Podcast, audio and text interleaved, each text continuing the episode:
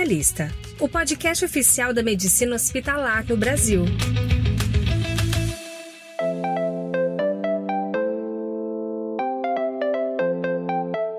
Olá, seja bem-vinda, seja bem-vindo. Começa agora o Hospitalista, o podcast oficial da medicina hospitalar no Brasil. Esse projeto que é fruto de uma parceria entre a Sociedade Brasileira de Medicina Hospitalar, a Sobrame, e a Virtus, a equipe de hospitalistas do Instituto Horizonte, em Belo Horizonte, Minas Gerais, uma equipe da qual eu, Ricardo Braga, faço parte. E hoje nós damos sequência à nossa intertemporada do podcast, com um áudio de mais uma apresentação que aconteceu no Congresso Brasileiro de Medicina Hospitalar. É isso mesmo, você que não conseguiu participar do evento em São Paulo, agora tem a oportunidade de ouvir algumas das principais palestras que tivemos lá. Nesse episódio, nós vamos acompanhar a apresentação do Márcio Fernando Espanhol. O Márcio é médico, especialista em clínica médica e membro do corpo diretivo da Sobrame nessa gestão atual. O tema é perioperatório e comanejo do paciente cirúrgico. Eu posso garantir que vale a pena. Deixo você com o Márcio. Bom episódio.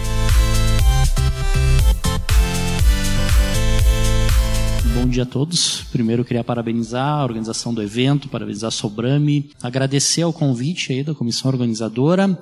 Eh, dizer que é uma honra estar aqui entre vários colegas, amigos, personalidades mundiais aí da, da medicina hospitalar, uh, dividir espaço aqui com pessoas das quais eu muito admiro e falar um tema que eu gosto muito, um tema que me brilha aos olhos sempre que eu falo. Já atuei nos mais diferentes frentes da medicina hospitalar. Hoje atuo predominantemente em hospital privado, com clínica médica barra medicina hospitalar, que a gente tenta fazer, como a maioria de vocês aqui nos hospitais, alguns mais, outros menos, e faço muito perioperatório, faço muito com manejo, vou falar um pouquinho sobre a minha experiência, a minha visão e como eu acredito que isso agregue valor aos pacientes nesse, nesse termo que está em voga ultimamente. Meu grande enfoque nessa apresentação vai ser perioperatório mesmo, nesse paciente, é uma grande área de atuação, a gente tem muito a fazer aqui.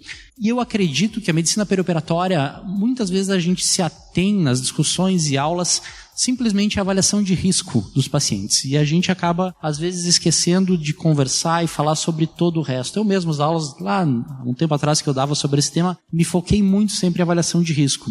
Hoje eu acredito que isso perpassa muito mais do que só avaliação de risco. Avaliação, uh, acompanhamento perioperatório de pacientes cirúrgicos, ele deve passar da indicação cirúrgica até a reabilitação. Isso aqui é um roteirinho do que, eu vou falar para vocês uh, durante a, a, aula de hoje, do nosso tempo aqui. Prometo não me estender muito. Antes de eu falar especificamente sobre o perioperatório, vou dar uma voltadinha e falar um pouquinho sobre comanejo. Hoje, 20% do meu trabalho é com manejo clínico clínico. É uma área de atuação muito importante. A gente vive num modelo de medicina subespecialista, onde o subespecialista ele é muito valorizado. Muitas vezes o paciente tem o subespecialista como referência, principalmente no sistema privado. A aula prévia nossa, o paciente tem um AVC, ele vai ficar muito vinculado a esse neurologista dele, mesmo que ele tenha múltiplas comorbidades, e ele muitas vezes acaba internando a esse médico de referência que acaba sendo neurologista. Mas ele interna por um monte de complicação clínica. E esse cara precisa ter alguém com uma visão generalista. E eu acredito fortemente que esse cara é o hospitalista. Esse slide, ele mostra um artigo do Lee Goldman, que são os clássicos da medicina perioperatória, os caras que provavelmente criaram todos os conceitos aí de medicina hospitalar, esses caras que estão aí na, criaram esse conceito há muito mais tempo aí do que a maioria dos hospitalistas uh, está vivo até, né? Eles criaram esse conceito em 1983, já fazem 40 anos. E eu acho que isso é a base do que, que a gente tem que discutir, está aqui para falar, critérios técnicos, a gente vai discutir, vai passar por isso daqui a pouquinho.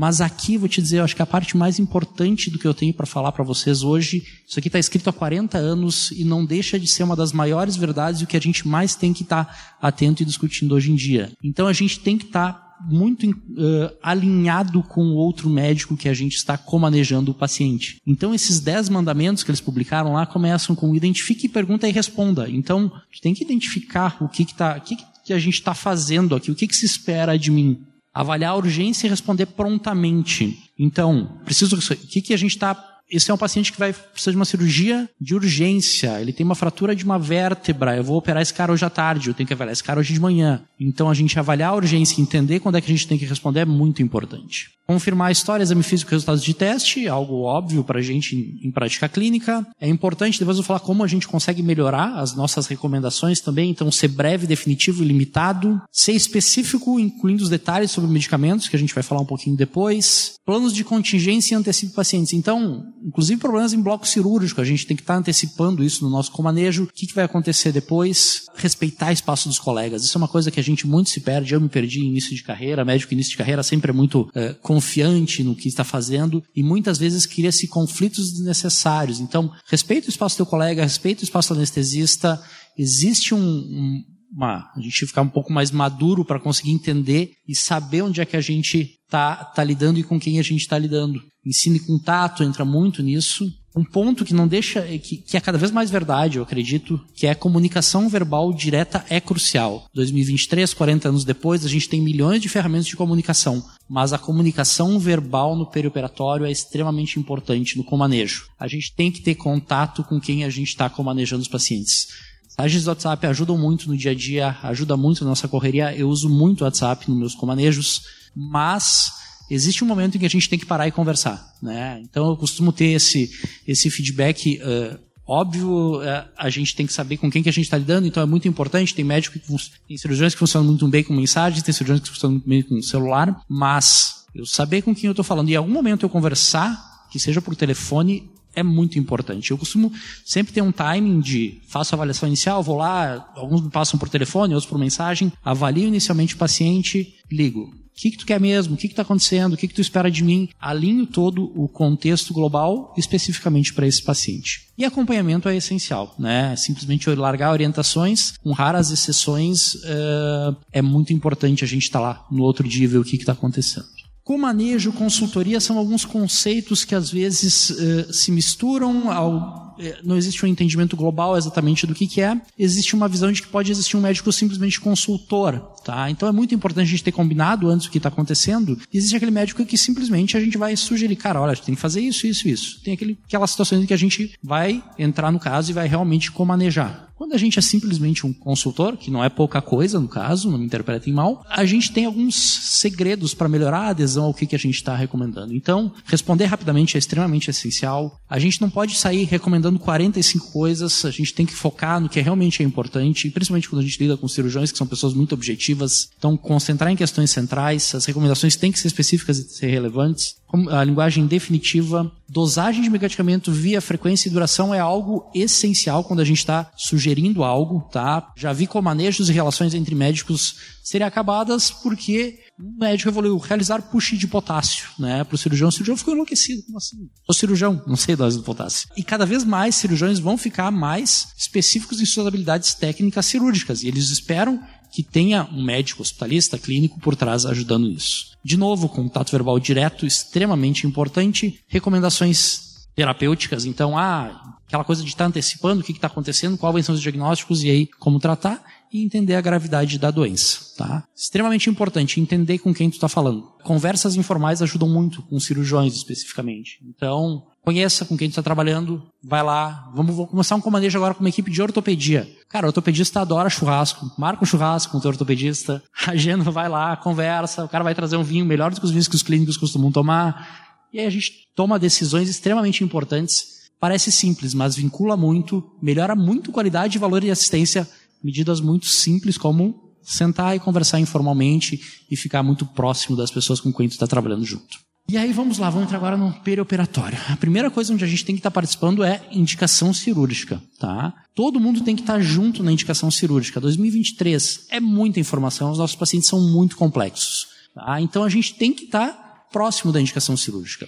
Teste Todo dia não, mas toda semana de alguém me pedir um perioperatório e não, se eu não estar tá sabendo que cirurgia vai acontecer. Né? Isso é, é, algo, não diria proibitivo, mas algo que dificulta muito, muito o trabalho e a assistência do paciente. Então a gente tem que estar tá participando, inclusive, da indicação cirúrgica. Muitas vezes eu já cheguei para o cirurgião, bah, cara, não tem um procedimento menos agressivo, menos invasivo, com menos chance de complicações para esse caso em específico?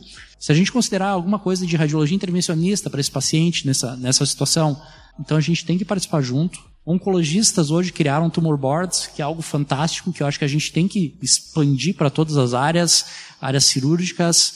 A gente vai ter, sei lá, um horário por semana para discutir com ortopedia, como é que a gente vai manejar esses casos, avaliar risco, criar todo o cronograma de, de planejamento de procedimentos que não sejam tão urgentes. Acho que é bem importante isso e ajudaria muito a nossa prática clínica. Acabo não fazendo isso tanto quanto deveria, mas acho que a gente deveria participar muito mais do que a gente participa hoje de indicações cirúrgicas. A parte que a gente mais uh, fala, mais se preocupa e mais discute, tem mais polêmica na literatura, é avaliação de risco. Minhas aulas há um tempo atrás se focavam muito mais em avaliação de risco, né? E aí, quando é que a gente vai fazer cintila miocárdica, como é que a gente vai estratificar o risco, alto, médio, baixo? Dizer, hoje cada vez menos, e a gente vai passar por isso, a gente vai discutir as polêmicas do tema, mas eu vou te dizer que o nosso grande fator de importância que a gente tem que focar é a otimização, tá? A gente tem que otimizar esse paciente para estar muito bem para a cirurgia. Eu vou mostrar para vocês por que que não é tão importante assim. É importante a gente saber qual é o risco exatamente, antever todas as complicações e entender. Mas a maioria dos casos de avaliação de risco é muito mais simples do que a gente pensa e de que a gente se perde nos fluxogramas que estão mudando aí todo ano. Bom, como é que a gente avalia o risco? Em primeiro lugar, existe o risco da cirurgia. Tá? Então existem definições de cirurgias de baixo, intermediário e alto risco que são óbvias, são baseadas em literatura, mas nem sempre a gente tem tão claro na nossa cabeça o que é uma cirurgia de baixo risco. Então, cirurgia plástica, cirurgia de mama, cirurgias de, uh, de menor porte, são cirurgias de baixo risco por definição, independente do nosso paciente. E a gente esquece algumas coisas, por exemplo, RTU. RTU é uma cirurgia de muito baixo risco, menos de 1% de complicações. Cirurgia de menisco são cirurgias de baixo risco. E muitas vezes são cirurgias que a gente não precisa, e a gente vai ver depois, inclusive os guides dizem que não precisa fazer nem avaliação perioperatória. Esse é um paciente que interna, pode ir direto para o bloco e realmente fazer seu procedimento cirúrgico, que a gente vai discutindo junto, mas sem precisar um grande preparo clínico pré-operatório, né? Cirurgias de alto risco nos parecem ser muito mais óbvias na cabeça, então realmente são cirurgias de grande porte, que a gente sabe que vão sangrar um monte, que a gente já viu outras vezes que esses caras complicam, que ficam mais tempo no hospital. Cirurgias de risco intermediário são aquelas do meio do caminho, aí, vesícula e afins. Bom, estou olhando só para a cirurgia, não estou olhando meu paciente. Não é o foco, né? O nosso foco é sempre olhar para o nosso paciente, né? Uma das classificações mais clássicas de risco dos nossos pacientes é a ASA, uma classificação feita pelos anestesiologistas, tá? É uma classificação que tem a sua, a sua validade. Vou te dizer que a gente, como clínico, de modo geral, acaba não utilizando muito ela, tá? Mas ela tem uma boa correlação com complicações, tá? Então, essa aqui é uma tabelinha que tem lá no UpToDate, que pega esses pacientes ASA 1 qualquer porte cirúrgico, a taxa de mortalidade deles é extremamente baixa, uh, a ponto que pacientes com, com asa 5 e cirurgias de, mesmo cirurgias de baixo risco, têm sua mortalidade de uns 5% aí nesses pacientes. Então é um jeito da gente racionalizar, tentar entender um pouquinho qual que é realmente o risco dos nossos pacientes. O que, que é o grande problema do ASA? É a sua correlação interobservador, tá? Essa é uma tabela de um artigo uh, muito citado por anestesistas, inclusive eles acreditam que usam isso para embasar o ASA como sendo uma ferramenta boa. Mas se a gente for olhar aí, por exemplo, pacientes que são classificadas em pré-operatório pelo clínico como ASA 1, eles chegam no bloco cirúrgico, anestesista reclassifica 40% das vezes esses caras como ASA 2 e uns 10% como ASA 3. Ah, então, existe, ela não é uma escala tão objetiva assim, então, é, tão reproduzível, mas, bom, serve de alguma forma para a gente se comunicar entre equipes. Outro jeito da gente entender risco dos nossos pacientes, que são cada vez mais complexos, é a gente saber quanto esse cara faz de atividade física e quanto ele aguenta fazer de atividade física. Uma pessoa que corre uma maratona, tende a tolerar muito bem uma cirurgia, né? Do, dos seus riscos próprios. Temos os riscos inerentes ao procedimento que segue sendo um procedimento de alto risco. Né? Vai fazer uma DPT no maratonista, então uma dor dentro pancreatectomia uh, tende a ter um risco muito menor nesse cara. Tá? E aí se convencionou que pacientes que têm uma capacidade funcional de mais de 4 metros, que consigam subir mais que dois lances de escada, costumam ter um organismo que deva tolerar uma cirurgia, muito mais do ponto de vista cardiopulmonar, do que outros pacientes. E aí a gente entra em scores de risco, porque aqui a gente está olhando coisas muito pequenas e objetivas, que também são importantes, e eu acho que é muito importante a gente pensar nisso em todos os nossos pacientes. Mas aí a gente tenta quantificar isso de um modo um pouquinho mais objetivo. Tá, tá bem, para o Márcio que vai fazer uma cirurgia, qual que é o risco para ele fazer essa colicistectomia? Né? Então é importante, é importante para decisão compartilhada, inclusive com o paciente de fazer ou não procedimentos cirúrgicos. E aí desde 99 a gente tem uma série de scores de risco, tá? Que são calculados os modos mais diferentes possíveis, tá? O risco cardíaco revisado é um dos mais clássicos, mas ainda é um score muito bom, muito utilizado, fácil de, de fazer, muito rápido de fazer, tá? E aí a gente tem scores mais complexos que vão usar a inteligência artificial e vai depender muito de o que, que a gente está querendo responder, tá? E de quão complexo é o nosso paciente. Quanto mais complexo, eu acho que mais vale a pena a gente estar tá usando scores cada vez mais complexos para isso. Que, que, eu costumo utilizar? Tá? Esse é a calculadora de risco do Colégio Americano de Cirurgiões. Ele é um score complexo de se fazer, que demora um pouquinho, ele demora uns 3 minutos a 5 minutos para a gente fazer. Por que, que eu gosto muito desse score? Ele migra de scores de risco que estão avaliando só mortalidade e uh, doença cardiovascular, complicações cardiovasculares, para a gente está valendo uma série de outras complicações clínicas, que eu acho que é o enfoque. A gente vai falar depois um pouquinho mais sobre as complicações, mas nosso paciente complica por muito mais coisa do que simplesmente cardíaco. Aqui é uma, uma simulação que eu fiz, a principal complicação desse paciente é pneumonia e as principais uh, desfechos que ele traz aqui é a taxa de readmissão e esse paciente ir para uma instituição de reabilitação que não é tão comum aqui. Aqui eu acaba usando como esse paciente tende a sair mais debilitado do que ele internou uh, no nosso hospital. Ele é um score muito mais complexo e ele tem, vem se tornando cada vez mais complexo. Ele usa uma grande base de dados americana que é atualizada continuamente com muitas cirurgias. Uh, não tem aqui no slide, mas são milhões e ele, e ele continuamente ele é atualizado. Ele utilizava regressão múltipla até pouco tempo atrás e no último ano ele passou a utilizar protocolos de inteligência artificial associados para tentar estimar melhor o risco. Tá?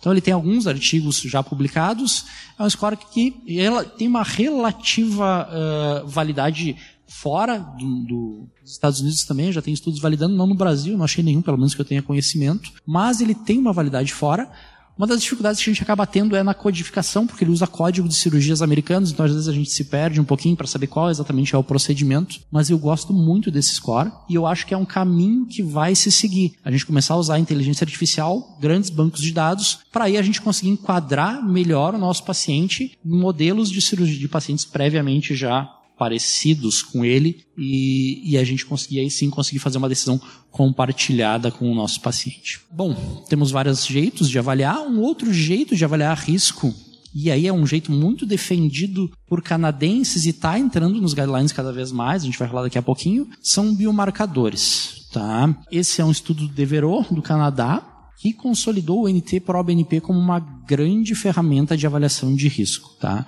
Então, pacientes que têm um NT Pro-BNP menor que 300 têm um risco de menos de 5% de ter alguma complicação maior cardíaca ou morte. A gente ainda aqui acaba ficando de novo, né, complicações cardíacas. Mas uh, um paciente que tem um NT pro-BNP maior que 300 tem quatro vezes mais chance de ter complicações. Então, bom, é uma ferramenta extremamente importante para a gente avaliar risco mas, de novo, assim, não é para todo mundo. A gente vai falar um pouquinho sobre os guides daqui a pouquinho, como é que isso vai entrar. Troponina, a mesma coisa, a gente já tem até meta-análise para mortalidade de curto e longo prazo. Então, paciente que tem uma troponina pré-operatória, depois a gente vai falar sobre segmentos de troponina, que é uma outra polêmica, né? Então, pacientes que têm uma troponina pré-operatória já alta vão ter quatro vezes uh, mais mortalidade de curto prazo e duas vezes e meia de mortalidade aí de longo prazo. E aí, com isso, a gente vai cair nos guidelines e diretrizes, tá? A gente tem o guideline da ESC, da, da Sociedade Europeia de Cardiologia, do ano passado, que é o que a gente tem de mais atual de recomendação, mas não isento de polêmicas e discussões uh, variadas aqui. Tá? Acho que a gente às vezes perde muito tempo nessa discussão. Vamos focar lá em cima, tá? Procedimento de urgência. Procedimento de urgência não tem estratificação de risco, a gente não precisa se perder nisso. Procedimento tempo sensível. Procedimento tempo sensível é um conceito que eu fui conhecer há 10 anos atrás, antes dos guidelines ali, quem me apresentou foi André Wagner, lá na minha residência, e a gente usava muito o conceito de cirurgia tempo sensível para cirurgias oncológicas, tá? Mas eu vejo que hoje cirurgia tempo tem sensível que o guide agora bota lá em cima para a gente avaliar é cada vez um conceito que ainda está em evolução e ampliação. Paciente com uma colilitíase sintomática é uma cirurgia tempo sensível? Tenho muita dor, estou em risco de fazer pancreatite, colicistite, posso ficar perdendo tempo em estratificação, vem no meu consultório, avalia, pede exames, volta, pede uma cintilo, bom, vou revascularizar esse cara antes da cirurgia. Quem sabe cirurgias que a gente considera cirurgias que não são urgência, entrem aqui nesse conceito como tempo sensível. Cada vez mais eu tenho botado cirurgias como tempo sensível, e aí, se é uma cirurgia tempo sensível, esquece toda essa estratificação, esquece toda essa história de troponina, que a gente vai ter que operar logo esse cara, tá? A gente tem que entender o risco para antever. Bom, esse cara é um cara que vai vou ter que ficar mais em cima da cirurgia, mas quem sabe a gente não precisa perder tanto tempo, tá? Cirurgias de baixo risco, independente de idade, fator de risco, são cirurgias de baixo risco, a gente não precisa ficar se perdendo muita coisa. E aí, cirurgias de risco moderado e cirurgias de, alto risco, o guide nos bota para avaliar biomarcadores e eletro pré-operatório. Ele bota com grau de evidência 1 aqui, mas muita, muita discussão. Isso aqui dá uma pauta para a gente discutir um congresso inteiro, e nos congressos de cardio acaba sendo uma, uma discussão muito. Uh, grande, tá? Mas assim, a gente perde tempo nisso às vezes por desnecessidade. A maioria dos nossos pacientes a gente não vai precisar estar tá olhando o eletrobiomarcador pré-operatório, a gente entende capacidade funcional e ponto final. Vamos lá, vamos operar, vamos resolver a situação, vamos discutir com o cirurgião o que dá para fazer, é isso aí. E aí, outros exames, né? E aí, como é que a gente vai fazer? Cada vez mais a gente tem pedido menos outros exames no pré-operatório, tá? Então, tem um monte de sociedade aqui, uh, junto com o Chosen Wisely, uh, nos dizendo para evitar exames no pré-operatório. Se tu fica pensando, será que eu preciso solicitar esse exame para esse paciente? Muito provavelmente tua resposta é não. Não precisa solicitar exame pré-operatório para esse paciente. Uh, essa é uma tabelinha do artigo lá de 2003, tá? Que estima aqui quantos por cento dos pacientes que fazem exames pré-operatórios, esse exame vai ter alguma alteração e quantas vezes isso vai resultar em alguma intervenção, alguma mudança de conduta? Quem aqui costuma solicitar, digamos, paciente de risco intermediário, uh, solicitar TP e KTTP pré-operatório? Grande maioria dos pacientes já chegam com exames pré-operatórios, incluindo um coagulograma, né? E muitas vezes pedem. Isso resulta, ele bota aqui em 0.00, né? E muito pouca chance da gente realmente alterar a conduta em algum paciente pedir TP e KTTP. É muito raro o paciente ter uma coagulopatia importante. Uh, geralmente, o paciente que tem uma coagulopatia que vai alterar seu desfecho cirúrgico vai ter alguma queixa clínica, vai ter sangramento mucoso, vai ter hematoma fácil. Né? Então, simplesmente Costuma ficar roxo quando te bate? Não. Já fez alguma cirurgia, procedimento? Já. Foi tudo tranquilo? Foi. Não precisa de coagulograma, tá? E uma outra discussão muito importante aqui é eletro, né? Eletro a gente acaba muitas vezes pedindo para os pacientes, mas muito poucas vezes ele altera a conduta. O eletro serve muito mais para a gente ter um eletro basal e comparar lá no pós-operatório do que qualquer outra coisa, né? Então eu costumo pedir eletro para pacientes que têm um risco intermediário, porque se esse cara tiver uma dor torácica no pós-operatório, alguma complicação, eu vou lá olhar no pós-operatório e comparar. Né? Então eu tive uma situação anedótica aí, semana passada, 10 da noite, uma enfermeira me liga do hospital, porque eu tinha uma paciente que eu tinha avaliado durante o dia, ela ia fazer uma cirurgia endoscópica de descompressão de uma hernia de disco, uma cirurgia pequena, uma cirurgia de baixo risco por definição, numa paciente de 35 anos sem nenhuma doença prévia, redonda, tranquila, assim, sem nenhum risco, risco extremamente baixo. A enfermeira me ligou porque a enfermeira, a paciente estava extremamente preocupada que ela não tinha feito eletro antes da cirurgia, que estava agendada para outro dia, outro dia de manhã, me pedindo se eu não queria que eu pedisse para o plantão lá, o time de resposta rápida pediu um eletro para essa paciente. Então é algo muito cultural, de mudança de cultura, de paciente, enfermagem nossa, né?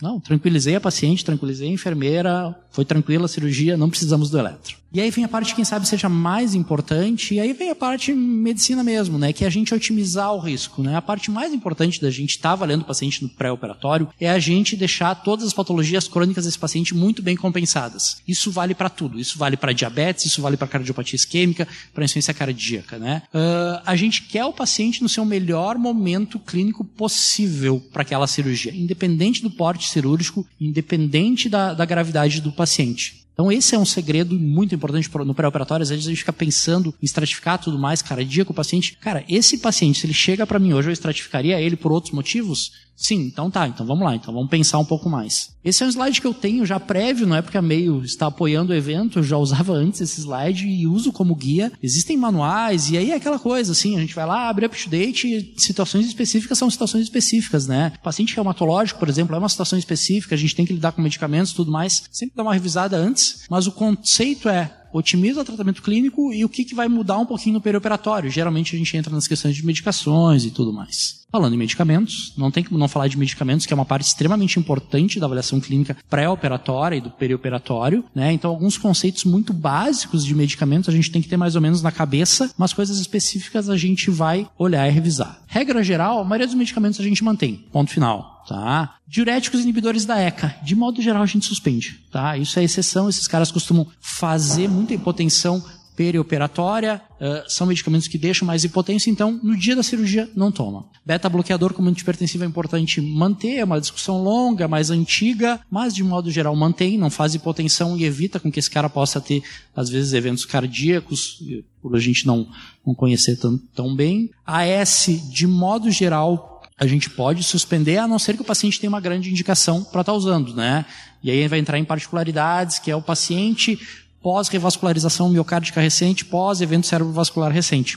É exceção. Então a gente às vezes fica pensando aqui, minha residência, fiquei muito matutando sobre isso, né, discutindo sobre isso. Esse cara é exceção, né? 99% dos meus pré-operatórios e perioperatórios não são nesse conceito. Então vou revisar, vou estudar e vou ver como é que isso está nessa situação específica. Anti-inflamatórios, como sempre, como todo bom clínico, a gente vai evitar, tirando situações específicas. Medicamentos inalatórios é extremamente importante manter. Insulina é um cenário comum, né? Antidiabéticos é um cenário comum. Então, insulina, a gente, as insulinas de ação intermediária e longa, a gente reduz 50%, 80% da dose, deixa o paciente com uma solução glicosada para evitar um catabolismo maior durante o perioperatório e a gente vai corrigindo com cirurgias, de, uh, com insulinas de curtação. As insulinas de curtação do paciente de uso crônico a gente suspende. Antidiabéticos orais, de modo geral, a gente suspende no dia. Tem uma discussão um pouco maior para metformina, quem sabe, suspender 48 horas antes de cirurgia de muito grande porte, por um risco teórico de acidose lática, tá? Mas de modo geral, suspendendo no dia é mais do que suficiente. Uma particularidade, tá? De medicamentos de LP1,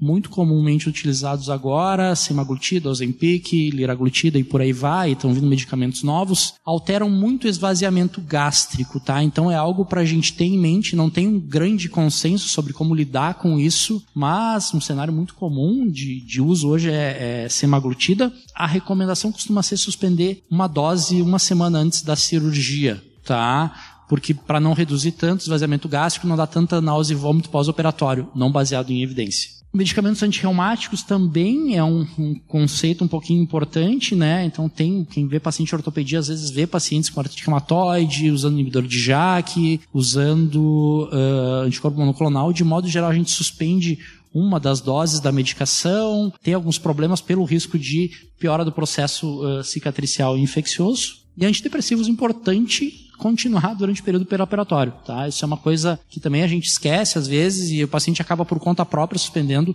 É importante a gente orientar no pré-operatório. Anticoagulantes era uma coisa muito mais difícil há um tempo atrás, quando a gente não tinha anticoagulantes orais diretos, eh, a gente usava só varfarina, a gente tinha que sempre estar pensando, ponte e tudo mais. Como a gente tem agora anticoagulantes que são uma meia-vida bem mais tranquila e bem mais fácil de se manejar, fica muito mais fácil de a gente saber como fazer, é só sempre estar tá atento à função renal dos pacientes, porque aí pode ser que a gente tenha que suspender dois dias antes. E aí a gente esquece toda aquela história de ponte, suspende um dia antes da cirurgia, reinicia 24, 48 horas depois, ou assim que a hemostasia atingida, tá? Pacientes que vão fazer um procedimento muito maior, a gente vai suspender dois dias antes aí o nosso anticoagulante oral.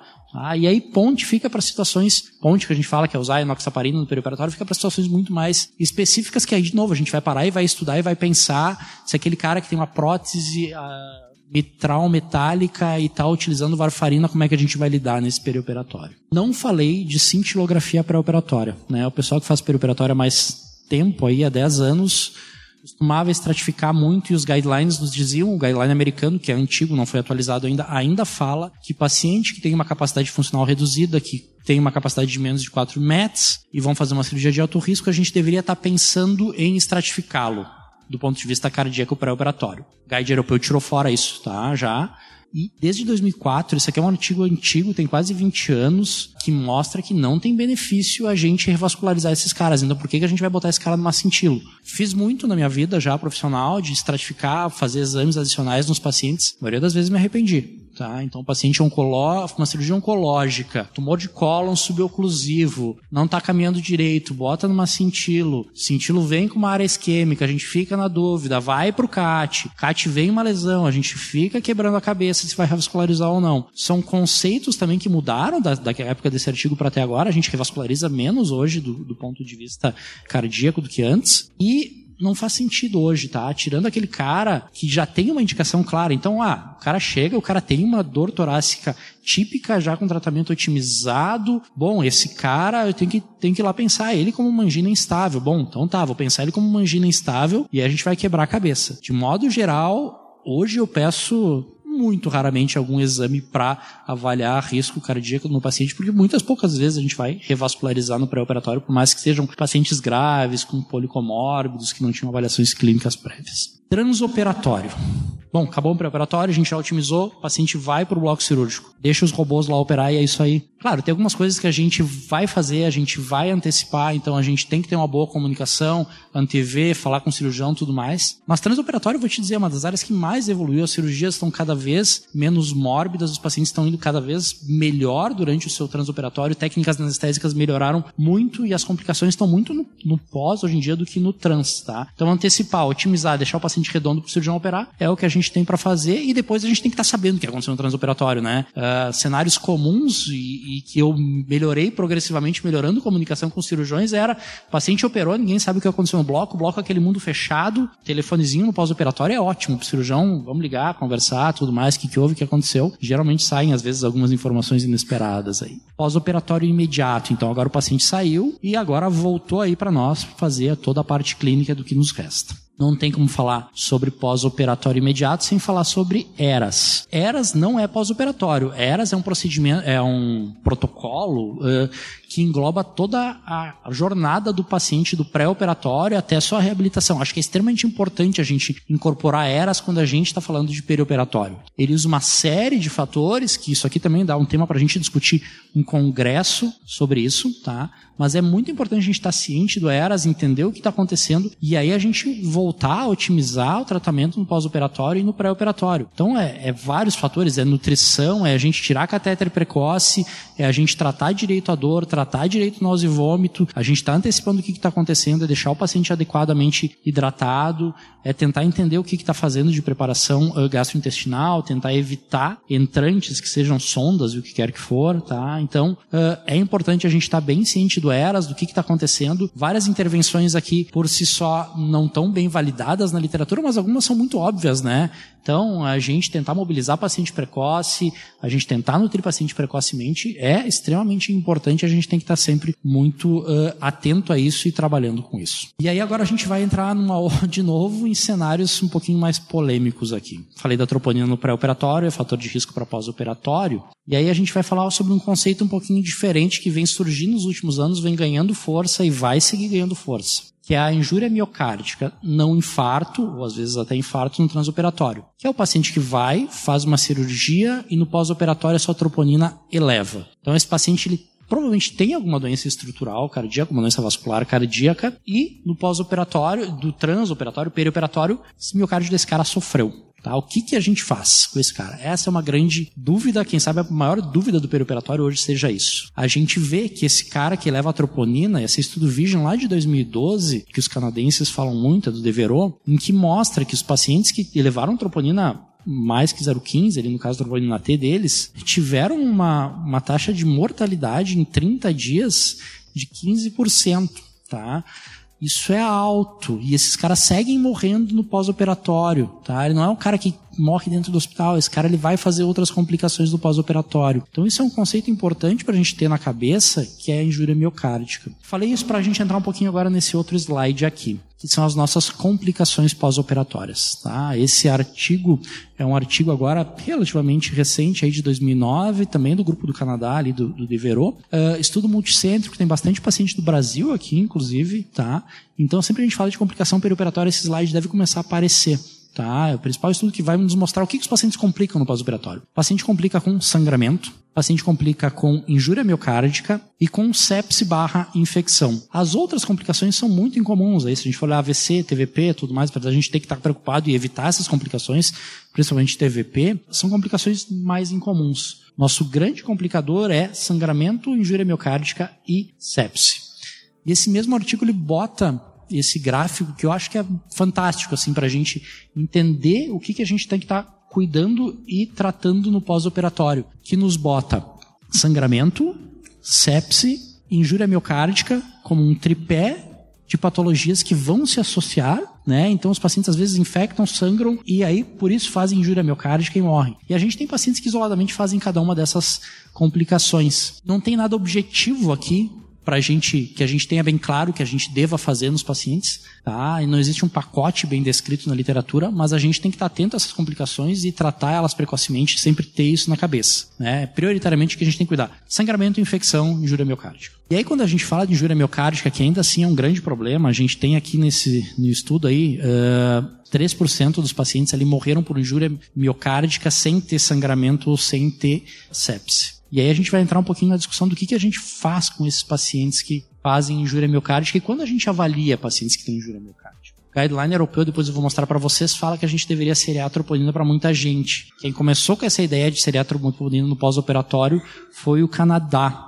Esse aqui é o guide canadense lá de 2017. Eles falam muito sobre biomarcadores, inclusive para estratificação de risco. E o que, que eles fazem, tá? Cirurgia de urgência e de emergência, a gente opera e se o paciente tiver história de doença cardíaca ou principalmente tiver mais que 65 anos, a gente vai seriar troponina nesse cara. E aí a gente entra numa seara de discussão uh, sem resposta. Tá? Se for uma cirurgia letiva, que é o cenário mais tranquilo na nossa cabeça, e o paciente tiver mais que 65 anos ou um fator de risco, a gente vai pedir troponina pré-operatória. Se troponina vier abaixo, tranquilo, opera acabou, melhor dos cenários. Agora, se esse paciente tiver troponina alta, e é um paciente de alto risco, a gente vai seriar a troponina no pós-operatório. E aí vem o que a ESC nos traz aqui para a gente o que fazer com essa troponina. E eu te diria, e a ESC também nos recomenda seriar troponina em todo paciente com mais de cirurgias de risco intermediário alto e mais de 65 anos ou um fator de risco cardíaco, a gente deveria seriar troponina nesses casos por 48 horas. Que eu acho que inviabilizaria muita coisa na nossa vida. Então, todo paciente com, uh, que vai fazer uma colecistectomia e tem 68 anos, ele vai ficar 48 horas dosando troponina e a gente vai se assustar. Eu acho que isso aqui ainda não é o nosso cenário ideal, tá? Principalmente porque a gente não sabe exatamente o que fazer. Quando a gente questiona, e a gente questionou aí há um tempo atrás o pessoal do Canadá,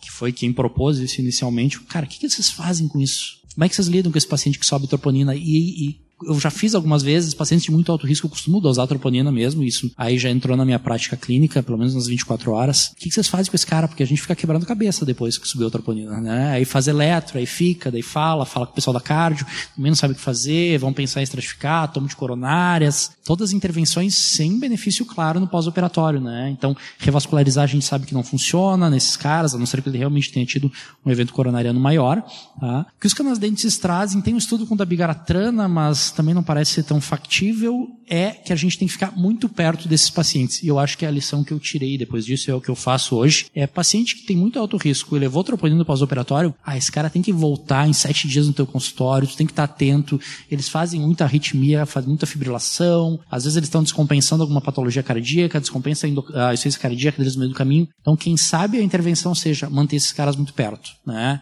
Americanos e canadenses estão estudando monitorizar esses caras em casa, dispositivos vestíveis para a gente ver o que está acontecendo, mas não é a nossa realidade aqui. Quem sabe esse cara voltar no teu consultório precocemente e seguir ele de perto seja a melhor intervenção. Por último, a nossa última parte é que a gente tem que devolver esse cara para a vida ativa, né? Não é a gente pega, bota na cadeirinha de rodas, porta do hospital, beleza, já fez sua cirurgia, fechou 24 horas, vão para casa, a gente tem que dar alta precoce. A gente tem bastante coisa para fazer aqui na reabilitação dos pacientes. Então, ajustar toda a nova realidade do paciente, então ajustar a nutrição, como é que esse cara vai comer, o que, que ele pode comer, se é uma cirurgia abdominal, vai ter um período de transição, cirurgia bariátrica tem todo aquele seu protocolo, reabilitação motora, então para todos os procedimentos cirúrgicos é importante a gente estar tá programando reabilitação motora intra-hospitalar e fora do hospital, cuidados com queda, é um negócio que a gente tem que estar tá sempre muito atento, tem que falar para quase todo paciente que operou, cara, não vai cair em casa, novas necessidades, não sei, é, que, que foi feita cirurgia, mas geralmente os pacientes vão precisar de novas demandas em casa, ajuste dos medicamentos, então agora vamos ajustar de novo, né? Vamos ver, a gente vai ter que reduzir alguma coisa de medicamento, vai seguir igual. Então tudo isso é nosso papel no, no pós-operatório. Profilaxia de tromboembolismo venoso, a gente tem que estender profilaxia ou não, cirurgias ortopédicas, joelho e quadril, próteses, a gente de modo geral tem que usar profilaxia estendida. Cuidados com curativos, né? Isso aqui não é, isso aqui há um tempo atrás era uma obrigação do cirurgião, né? Quando a gente dividia curativo é contigo,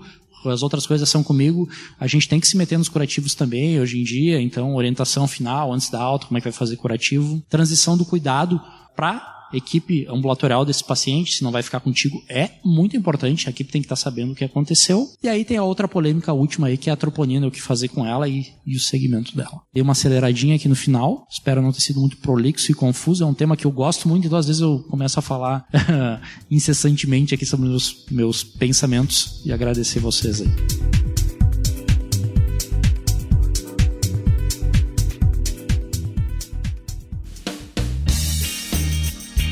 Você ouviu o Hospitalista. Qualidade, eficiência e experiência, sempre com o paciente em primeiro lugar. Assine em seu agregador de podcast favorito. Compartilhe esse conhecimento e até a próxima.